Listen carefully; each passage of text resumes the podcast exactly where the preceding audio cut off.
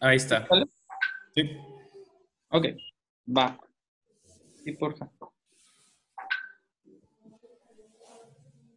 Bueno.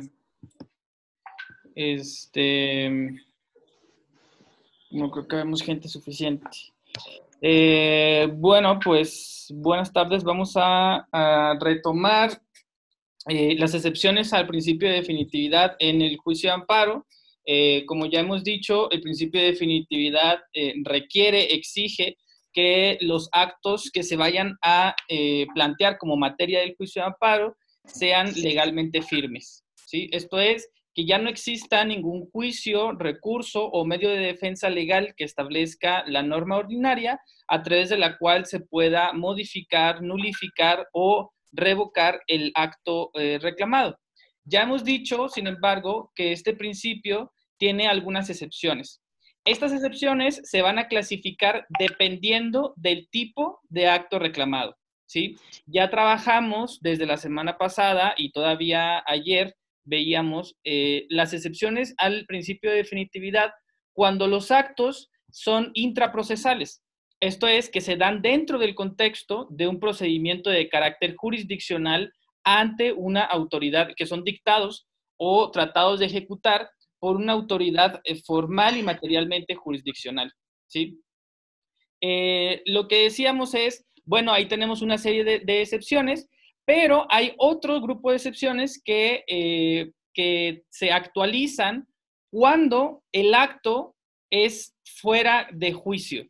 Esto es, cuando no proviene de tribunales, ¿sí? Y que no está ligado a, no es un acto intraprocesal, ¿sí? Es un acto que proviene de una autoridad administrativa, por ejemplo, eh, o de una autoridad legislativa, ¿sí? cuando se emite alguna, eh, hay alguna modificación a la ley, cuando se emite algún decreto, hay alguna modificación incluso a la constitución, ¿sí? Digamos, actos cometidos fuera de juicio, ¿sí? Y que no son atribuibles a órganos de carácter jurisdiccional, que están desarrollando la función jurisdiccional.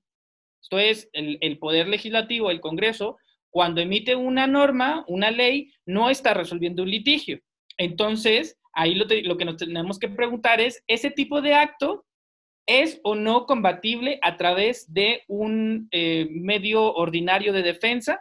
Si es así, la segunda pregunta que nos hacemos es si eh, se actualiza alguna de las excepciones al principio de definitividad.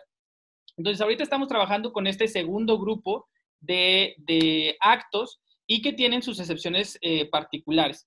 Lo que trabajamos el día de ayer es justamente el régimen de suspensión. ¿Sí? O sea, lo que intentamos discernir es si esos actos fuera de juicio pueden o no ser combatidos mediante un recurso ordinario que establezca la ley. Pero ese recurso establece un régimen específico de suspensión de ese acto reclamado. Entonces tenemos que fijarnos o sea, aquí la cuestión es observar el diseño procesal del recurso. ¿Sí? O sea, ¿cómo vamos a cerciorarnos si se actualiza o no la excepción al principio de definitividad? Viendo cómo está diseñado el recurso. ¿Sí? Ya lo adelantábamos ayer. Bueno, eh, tenemos que cerciorarnos en la ley que regula el, recurso ordinario si establece o no la posibilidad de suspender los efectos. ¿Sí? Si la, respuesta es no, ah, bueno, entonces ahí ya tenemos la primera excepción al principio de definitividad. No tengo que agotar ese recurso, puedo presentar el amparo de manera inmediata. Segundo, bueno, sí establece la posibilidad de la suspensión, pero para conceder la suspensión requiere eh, eh, requisitos, condiciones adicionales a las que exige la ley de amparo. Ya mencionábamos ayer cuáles eran estas tres condiciones eh, que la ley de amparo nos, nos pide para la concesión de la suspensión. ¿sí? Esto es que haya una petición de parte que no se contravenga el interés social o el orden público. Y tercero, que en caso de que la concesión de la suspensión vaya a generar perjuicios en terceros, pues que se garanticen esos perjuicios. ¿no? Si la ley que regula el recurso ordinario establece requisitos adicionales a estos tres, entonces no tendremos obligación de agotar ese recurso ordinario y por tanto podremos presentar de manera inmediata el amparo. Pensemos, no establece requisitos adicionales, son exactamente los mismos, pero eh, los alcances de la suspensión son más limitados, ¿no? Entonces ahí tenemos una tercera eh, excepción al principio de definitividad. Cuando los alcances de la, suspensión otorgada en el recurso ordinario son menores a los alcances de la suspensión en el juicio de amparo, entonces no tendremos que eh, presentar ese recurso. Cuarta excepción, lo que decíamos es el plazo, ¿sí? que es creo en la que nos quedamos trabajando. ¿sí? Esto es cuando para la concesión de la suspensión provisional, no la definitiva, que ahí decíamos que la suspensión definitiva resuelve el incidente de suspensión y eso va a ser cinco, siete días posteriores a la presentación de la demanda. O sea, no estamos hablando de ese plazo, sino de la suspensión provisional. Cuando el plazo para, eh, para, para emitir el auto de suspensión provisional es mayor al plazo que establece la ley de amparo. Y ayer lo que decíamos es cuando la suspensión se, eh, se solicita en el escrito de demanda se establece en la ley de amparo que el juzgado de distrito tiene 24 horas para resolver sobre la admisión de la demanda y, por tanto, también sobre la solicitud de la suspensión. ¿sí? Entonces, cuando la ley ordinaria que establece un recurso ordinario en contra del cual yo puedo impugnar el acto reclamado, eh, establece que con la interposición del recurso o bien eh, a petición de parte se puede suspender ese acto, pero no establece, o bien sí establece un plazo, pero es mayor al de 24 horas que establece la ley de amparo, entonces no estaremos obligados a eh, interponer y agotar ese recurso. ¿Sí? Entonces aquí lo importante es las 24 horas. Si la ley ordinaria no establece un plazo y por tanto eso va a quedar a discrecionalidad del órgano que vaya a resolver ese recurso ordinario. O bien si establece un plazo, pero es mayor al de 24 horas, entonces ya tenemos actualizada nuestra cuarta excepción al principio de definitividad y por tanto no tendremos que agotarlo. ¿Vale? Hasta aquí no sé si haya, si haya dudas de lo que hemos avanzado. ¿No? ¿Nadie? No, todo bien. Ok, bueno, tenemos otras, otras excepciones adicionales en este, en este grupo de actos que podemos impugnar en el, en el juicio de amparo. ¿Cuándo tenemos una, una excepción eh, adicional? Bueno, cuando el acto que se impugna, que es materia del juicio, carece totalmente de fundamentación en su propia eh, redacción. ¿vale? El acto no está fundamentado. ¿Sí? Eh, recordemos que el, artículo 16 constitucional exige que todo acto de autoridad esté debidamente fundado y motivado. ¿sí? Cuando el acto no cuenta con esa fundamentación, entonces tendremos actualizada una, causal de eh, mm, una excepción al principio de definitividad. ¿Por qué? Bueno, pues porque cuando un acto está fundamentado jurídicamente, entonces eso da posibilidad para que la persona a la cual se dirige ese acto eh, pueda revisar la ley. O sea, cuando se dice, este acto, eh, la autoridad tal el gobernador constitucional del Estado de Coahuila de Zaragoza, con fundamento en el artículo 85, párrafo tercero de la Constitución Política del Estado de Coahuila, en relación con el artículo 3, inciso A, fracción tercera de la Ley Estatal de Salud, emite el presente decreto. ¿Sí? Bueno, con eso, eso es fundamentación y eso nos va a permitir a nosotros, como, eh, como, como ciudadanos, pues ir a la Constitución, ¿no? Ah, bueno, el gobernador dijo que con fundamento en el artículo 85. Déjame voy. ¿Qué dice el artículo 85? ¿Tiene o no tiene facultades? ¿Cuál es la naturaleza del acto? ¿no? La ley estatal de salud. Ah, bueno, artículo tercero, eh, inciso A, etcétera, ¿no? Y eso me permite conocer el acto en su fundamentación y por tanto también me permitiría saber si ese acto es impugnable a través de un medio ordinario de defensa. ¿Sí? O sea, ya yo sabiendo que el decreto, que la circular se emite con fundamento en la ley estatal de salud, por ejemplo, yo podría saber que los actos administrativos derivados de la ley estatal de salud son impugnables a través del recurso de revisión administrativa.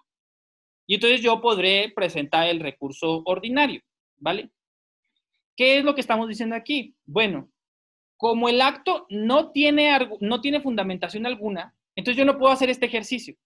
Yo no puedo saber cuál es la ley que le da vida a ese acto. Y por tanto, tampoco puedo saber si la ley que fundamenta ese acto, eh, que no está expresado en, el acto mismo, en la resolución eh, o de lo que se trata el acto reclamado, como no está expresado, entonces yo no puedo buscar cuál es el medio ordinario que la ley me mm, pondría a mi disposición para impugnar el acto de que se trate.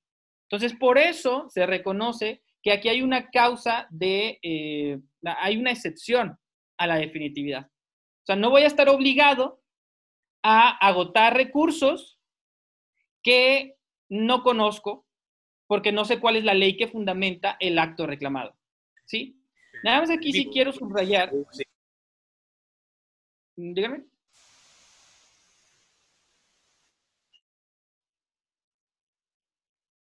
¿Alguien habló? ¿No?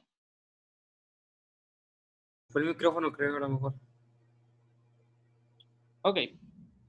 Bueno, nada más aquí sí quiero subrayar que para que se actualice esta causa de improcedencia, de, de excepción al principio de definitividad, eh, se habla de que se carece de fundamentación.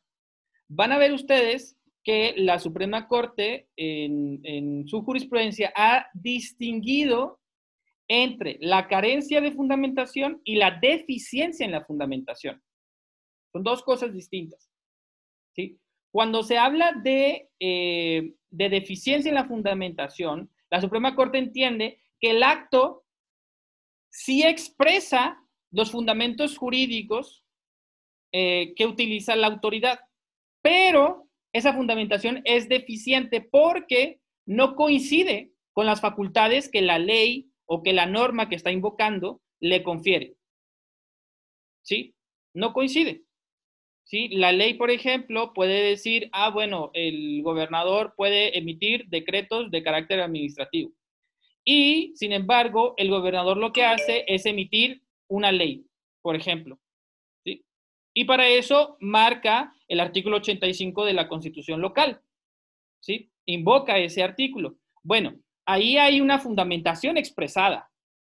Claro, si nosotros combatimos en juicio de amparo ese decreto, pues probablemente nos puedan conceder la, razón, la sentencia.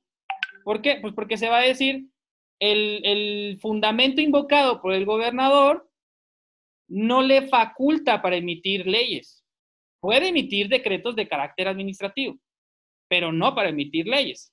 ¿sí? Esto bajo el principio de división de poderes, que ustedes ya han estudiado en sus clases de Derecho Constitucional. ¿sí?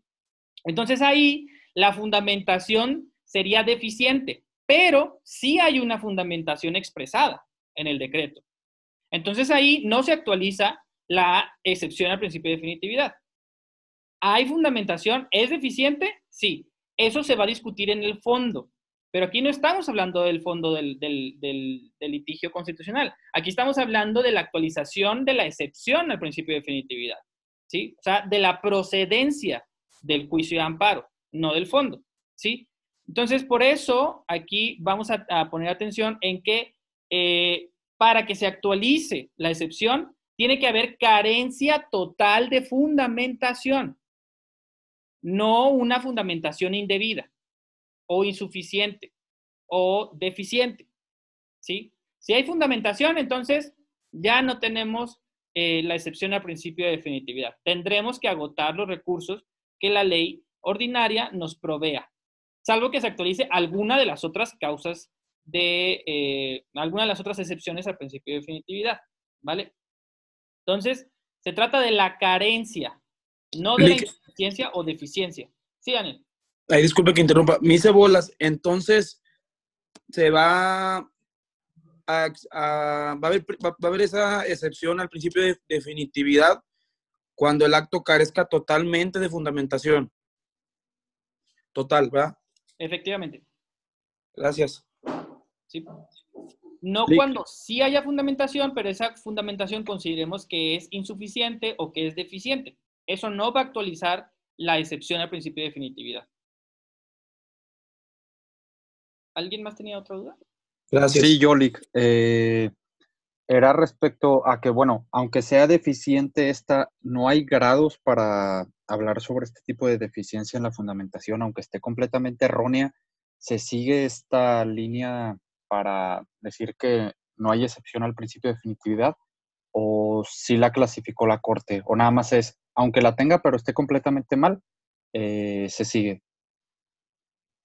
¿Sí me di a eh, entender o hablé muy revuelto? A ver, bueno, si, si entendí bien, si no me dices, eh, cuando hay fundamentación, por más que consideremos que esa fundamentación es indebida, eso no va a actualizar la excepción. ¿Sí? Aquí hablamos de que definitivamente nos llega, eh, pensemos en una multa de tránsito, ¿sí? Que nos aplican la multa, nos dan la boleta de multa. Eh, Pensemos hipotéticamente que la multa solamente dice, ah, bueno, eh, eh, se detuvo al ciudadano Gerardo Mata Quintero en la avenida tal por eh, haberse pasado un alto indebidamente, ¿no? Y entonces, por tanto, se hace acreedor a una multa por la infracción al reglamento de tránsito del, del municipio de Saltillo de Coahuila, ¿no? Ahí nos están aplicando una multa, sí, eso es claro, pero no nos está diciendo cuál es el fundamento para la actuación de la autoridad. En ese caso, carece de fundamentación y por tanto yo podría inmediatamente presentar el juicio de amparo en contra de la aplicación de la multa. Claro, lo que se hace es, pues no, no, se aplican las multas de esta forma, sino que pues ya tienen un formatito, ¿no? Los policías municipales, donde pues nada más dejan ciertos espacios, pero todo lo demás, lo primero que te ponen es con fundamento en el artículo tal del reglamento de tránsito de Saltillo y el reglamento del el bando de buen gobierno eh, del municipio de Saltillo, pues lo siguiente, ¿no? En, en ese caso, aunque consideremos que no hay una fundamentación debida, pues entonces no actualizamos la excepción al principio de, de definitividad. Eh, de hecho, ah, tengo aquí, déjenme se las pongo, este, en el, en el, eh, sí se ve la pantalla, ¿verdad? Sí,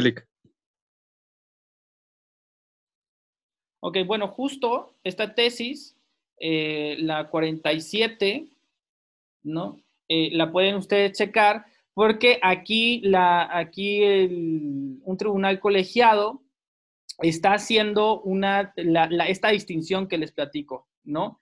La diferencia entre la falta y la indebida eh, fundamentación y motivación, ¿sí? Entonces, una cosa es decir que no tiene, el acto reclamado no tiene fundamentación, y otra cosa es decir que sí tiene fundamentación, pero no es la que consideramos debe de tener, ¿no? Entonces, si se trata de la carencia de fundamentación, tendremos, eh, eh, tendremos la posibilidad de impugnar en el juicio de amparo de manera inmediata, pero si únicamente se trata de la indebida fundamentación, entonces no se actualiza. Gracias, Lick. Lick, Sí. En el caso de que haya fundamentación deficiente, ¿qué recurso va a proceder? ¿El que marca la ley que establecieron, aunque, aunque esta sea errónea, o qué otro recurso puede proceder? Eh, bueno, pues, mm, buena pregunta. Eh, a ver, la, la idea de la fundamentación consiste en hacer del conocimiento de la persona a la cual se dirige el acto de autoridad, hacer del conocimiento que la ley permite a la autoridad eh, llevar a cabo ese acto. ¿sí? Que la ley le está reconociendo una facultad para su actuar. Y además, por segundo, o sea, como segunda consecuencia, la fundamentación también permitiría que la persona, por tanto, pudiera conocer esa ley y también saber si esa ley provee un medio ordinario de defensa. ¿Sí? Entonces, en este caso, hablamos de que hay una indebida fundamentación de la autoridad y nos dirige a otro reglamento. Ahorita en el caso que decíamos, reglamento de, tránsito. Pero la autoridad nos dice el reglamento sanitario municipal. ¿Sí? Ah, bueno, ¿cuál es el recurso que yo tendría que agotar? Bueno, pues la, si la fundamentación está basada en el reglamento sanitario, pues entonces yo tendría que ir al reglamento sanitario, claro, me daría cuenta de que no faculta a la autoridad y podría eh, eh, presentar el recurso, en este caso tendría que ser un recurso de inconformidad, ¿no? Eh, a través del cual yo pudiera estar impugnando este acto porque la autoridad no cuenta con las facultades que le proveería el reglamento sanitario. ¿sí? O sea, ese reglamento no faculta a las autoridades para detener a una persona y aplicarle una multa de movilidad, ¿no? De, de tránsito y movilidad dentro del municipio. Entonces, eh, tú bien podrías argumentar que estás interponiendo el recurso que marca el reglamento sanitario porque esa fue la fundamentación que dio la autoridad, ¿no? O sea, no es imputable a ti, no es exigible a ti que presentes el recurso que, que, que tú consideras porque la autoridad está invocando una determinada norma para su actuar, ¿sí? Entonces, tú estarías siguiendo esa misma norma y claro, el argumento sería muy sencillo. Esto es, esta norma que invoca la autoridad no faculta a la autoridad para su actuar. ¿Sí? ¿En qué consiste en este acto reclamado? O bueno, el acto impugnado. ¿Vale? Ok, Lick. Gracias. Ok.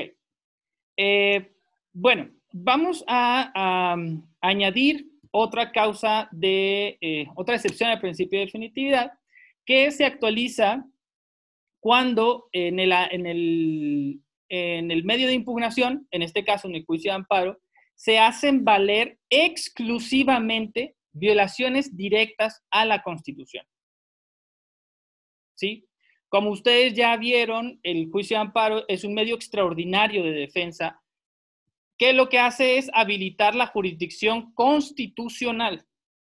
Un juzgado de distrito, un tribunal colegiado de circuito, cuando resuelven juicios de amparo se convierten en tribunales constitucionales.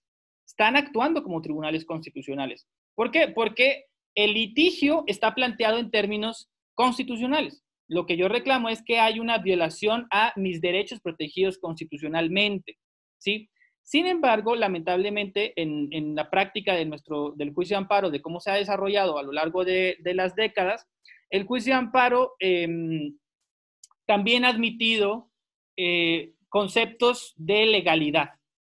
¿sí? Lo que nosotros, bueno, lo que se hace, y sobre todo en amparo directo, es presentar el amparo en contra de la sentencia que dicta un generalmente un tribunal de segunda instancia, ¿no? Y lo que se dice es, hay mm, eh, insuficiente o indebida valoración probatoria en, perjuicio de lo que establece el Código Procesal Civil, pensemos, y eso viola mis derechos constitucionales protegidos en el artículo 14 y 16.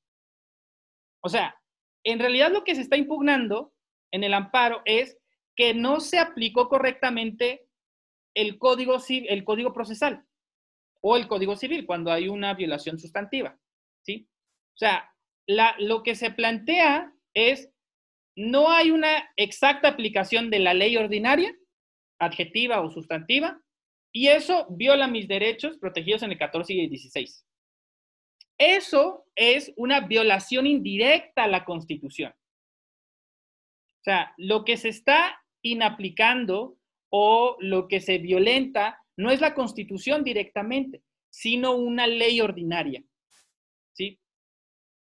Eso ha generado problemas y, eh, y por eso, bueno, muchas veces los artículos preferidos para presentar un amparo es el 14 y el 16, ¿no? A pesar de que en el juicio de amparo se supone que protegen otros derechos, no solamente los del 14 y 16. Eh, pero justo por eso, porque permite, a través de estas dos, dos disposiciones constitucionales, se permite incorporar cuestiones de mera legalidad. O sea, ustedes saben que la, la valoración probatoria, por ejemplo, es una cuestión de legalidad, no es una cuestión ordinaria, que está en la competencia de los tribunales ordinarios.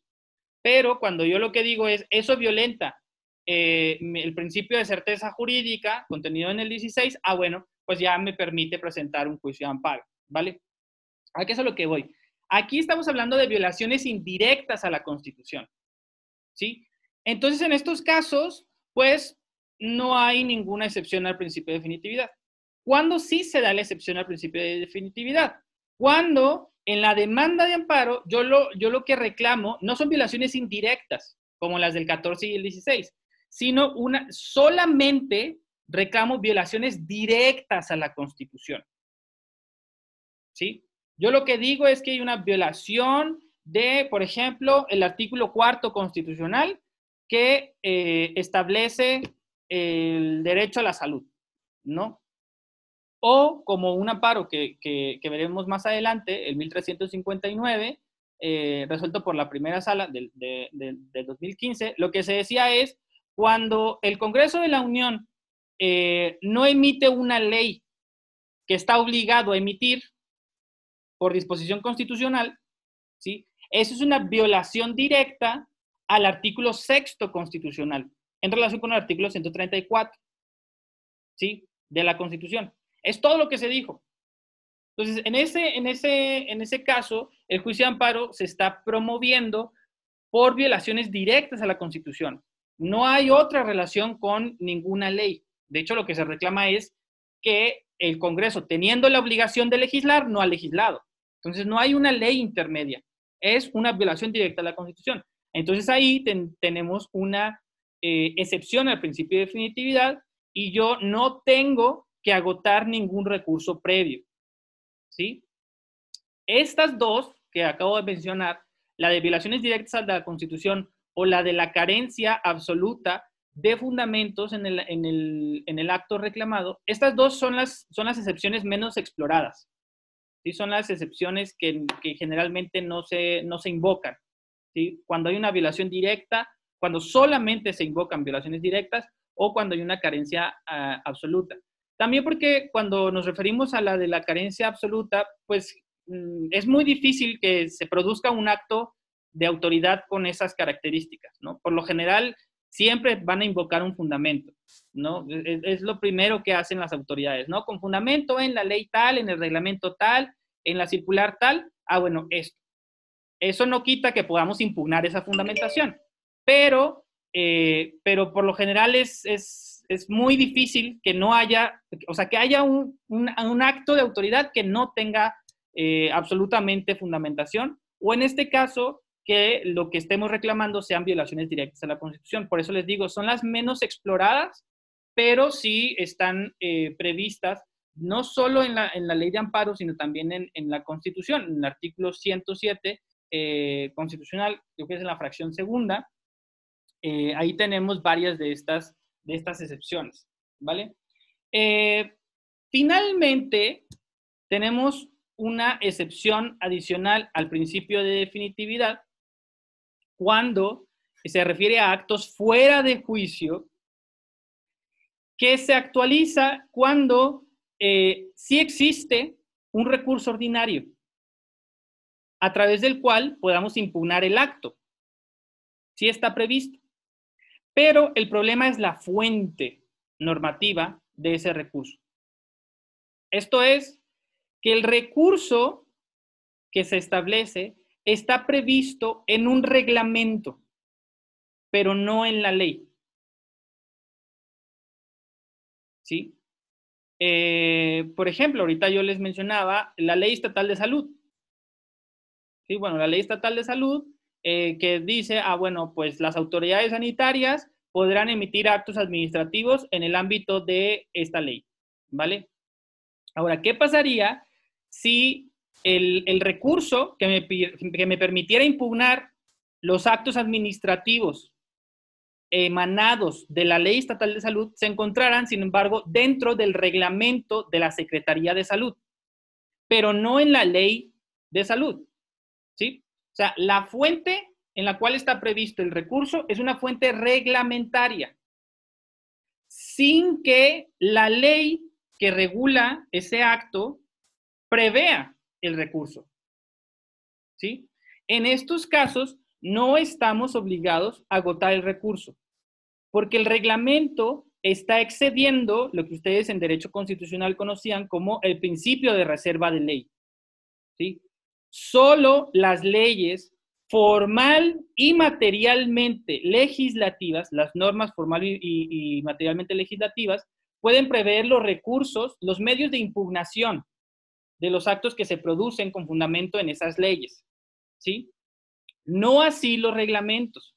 Los reglamentos, recordemos, a través de una interpretación del artículo 89, fracción primera de la Constitución, los reglamentos, se entiende, son extensiones de la ley que eh, son emanados de la autoridad administrativa para, la exacta para el exacto cumplimiento de la ley. ¿Sí? El exacto cumplimiento de la ley, pero no para rebasar la ley. Entonces, si la ley no establece ese recurso, pero sí los reglamentos de esa ley, entonces no tendremos la obligación de agotar esos recursos. Aun cuando se cumpla con todas las otras condiciones que ya dijimos, aun cuando ese recurso me permita suspender el acto, aun cuando me pida los mismos requisitos que la ley de amparo, aun cuando tenga los mismos alcances, aun cuando el plazo sea el mismo o incluso sea menor, ¿sí? Yo no voy a estar obligado a agotar ese recurso porque ese recurso no está previsto en ley, sino en reglamento. Solo los recursos previstos en ley formal y material voy a tener que, eh, que, agotar. Entonces, por eso, recuerden sus clases de Derecho Constitucional, en donde veían estas distinciones, que, que luego también las retoma el Derecho Administrativo, las distinciones entre acto formal y materialmente, administrativo, ejecutivo, eh, legislativo, judicial, ¿sí? Aquí lo que decimos es, se debe, el recurso debe estar previsto en una norma formal y materialmente legislativa, emanada de un órgano legislativo, no de un órgano administrativo. ¿Va? Sí. ¿Sí? ¿Más o menos? Sí. Bueno, por eso tenemos las excepciones al principio de definitividad. Quiero recalcar, son todas estas excepciones al mismo principio, pero las excepciones van a, mm, para saber cuáles excepciones aplican, tenemos que saber cuál es el tipo de acto que estamos reclamando. Van, son dos grupos de actos, ¿sí? Y las excepciones al principio de definitividad van a estar en función de cuál de, los actos estemos reclamando. Un acto intraprocesal o un acto fuera de juicio. ¿Sí? ¿Por qué? Porque las excepciones de uno no aplica al otro, al otro grupo. ¿Cuáles y cuáles, perdón, Lick? los actos, los el primer grupo de actos que son de carácter intraprocesal, son los que veíamos desde el jueves pasado, ¿sí? Y el segundo grupo de actos, que son de los que hablamos eh, ayer y hoy, que son actos fuera de juicio, ¿sí? Que atribuimos a autoridades administrativas o autoridades legislativas, ¿sí? Eh, que no proceden de, un juicio, de, una, de un tribunal, ¿sí? Entonces, estas excepciones de un grupo de actos, no las podemos invocar en el otro grupo de actos. O sea, yo no puedo hablar, por ejemplo, ahorita de, de que el, em, de que estoy invocando solamente violaciones directas a la Constitución cuando lo que quiero impugnar es una sentencia definitiva de un tribunal local. ¿Sí? ¿Por qué? Porque esa excepción solo vale para actos fuera de juicio. Y una sentencia es un acto dentro de un juicio que culmina un juicio. Entonces ahí yo no puedo pedir que me apliquen la excepción al principio de definitividad en contra de esa sentencia porque porque no es una excepción que aplica a ese grupo de actos. Entonces, por un lado tenemos las de la fracción decimoctava del artículo 61 y las de la fracción vigésima del mismo artículo. Entonces tenemos que saber todas estas excepciones, pero no todas las excepciones aplican para los mismos tipos de actos. ¿Va? Eso sí lo quiero dejar muy claro. ¿Vale? Sí. Sí, Lick, gracias. Ok, ¿dudas del principio, de las excepciones al principio de definitividad? ¿Alguna que no haya quedado muy clara? Yo, este, nada más eh, me perdí cuando estaba hablando acerca de los, la, la cuarta de los plazos, creo. Este, no entendí muy bien a qué se refería este, con, con eso. Ok, bueno, a ver, este... A ver, vamos a ver si podemos utilizar rápidamente el... ¿Sí se ve el pizarrón más o menos? Sí. A ver. Nada más para que, para que quede un poco claro. Este, a ver si se alcanza a ver. Eh, aquí tenemos la presentación de la demanda. ¿Va? ¿Sí se ve un poco? Sí. Bueno, aquí se produce el auto inicial. ¿Sí? En el auto inicial me van a decir si me admiten la demanda o no. Me pueden prevenir o puede haber un desechamiento de plano de la demanda. Pero pensemos que en la demanda yo estoy solicitando la suspensión del acto reclamado. ¿Sí? Yo pido que ese acto no me sea aplicado durante la tramitación del juicio, porque me puede causar un perjuicio irreparable o lo que ustedes quieran, ¿vale? Bueno, si yo pido la suspensión en el auto inicial del amparo, aquí me tienen que dictar algo que se llama suspensión provisional. ¿Sí? Provisionalmente van a suspender este, este acto entre lo que se abre por cuerda separada el incidente de suspensión. Este incidente de suspensión que va a paralelo al juicio principal, ¿sí? este incidente de suspensión va a terminar con la suspensión definitiva. Ahí me van a decir definitivamente si durante todo el juicio vamos o no a suspender el acto, ¿sí? Acá, ¿vale? Pero para efectos de la excepción al principio de definitividad, en cuanto a lo que hace el plazo, aquí lo que nos tenemos que enfocar es esto, ¿sí? ¿Cuánto tiempo pasa entre que yo presento la demanda y me resuelven la suspensión provisional? La ley de amparo establece que entre uno y otro momento deben pasar 24 horas máximo. 24 horas contadas desde la presentación de la demanda o bien desde el turno de la demanda. ¿Sí? Pero el plazo es de 24 horas. Cuando el- la ley ordinaria establezca que sí se puede suspender provisionalmente, pero la ley ordinaria diga que en un plazo de 36 horas, por ejemplo, entonces tenemos un plazo que es mayor al de la ley de amparo para resolver la suspensión provisional. Entonces ahí yo no tengo la obligación de agotar ese recurso. ¿sí? Ok. Sí, Yo sí. puedo ir directamente al juicio de amparo. ¿sí? Cuando la ley establezca un plazo superior o bien cuando la ley no establezca un plazo específico. Ok, sí, sí entiendo. ¿Sí? Sí, me quedó claro. Bueno, este, como quiera veremos si, si- si más adelante podemos hacer algunas eh, eh, consideraciones respecto del, del incidente de suspensión. Eh, bueno, pues como les comenté el día de ayer, hoy tenemos una actividad a las 4 de la tarde eh, con, un, con un compañero de la Comisión Interamericana de Derechos Humanos. Entonces, vamos a dejar esta sesión hasta aquí. Continuaríamos el día de mañana. Ya espero terminar las, las excepciones a, a los principios fundamentales del juicio de amparo y entrar en, en el resto de, del, del curso. ¿Va? Sí, Lick, Está bien, Lick. Gracias. Gracias, Lick. Hasta mañana. Mañana, Lick. Gracias, Lick.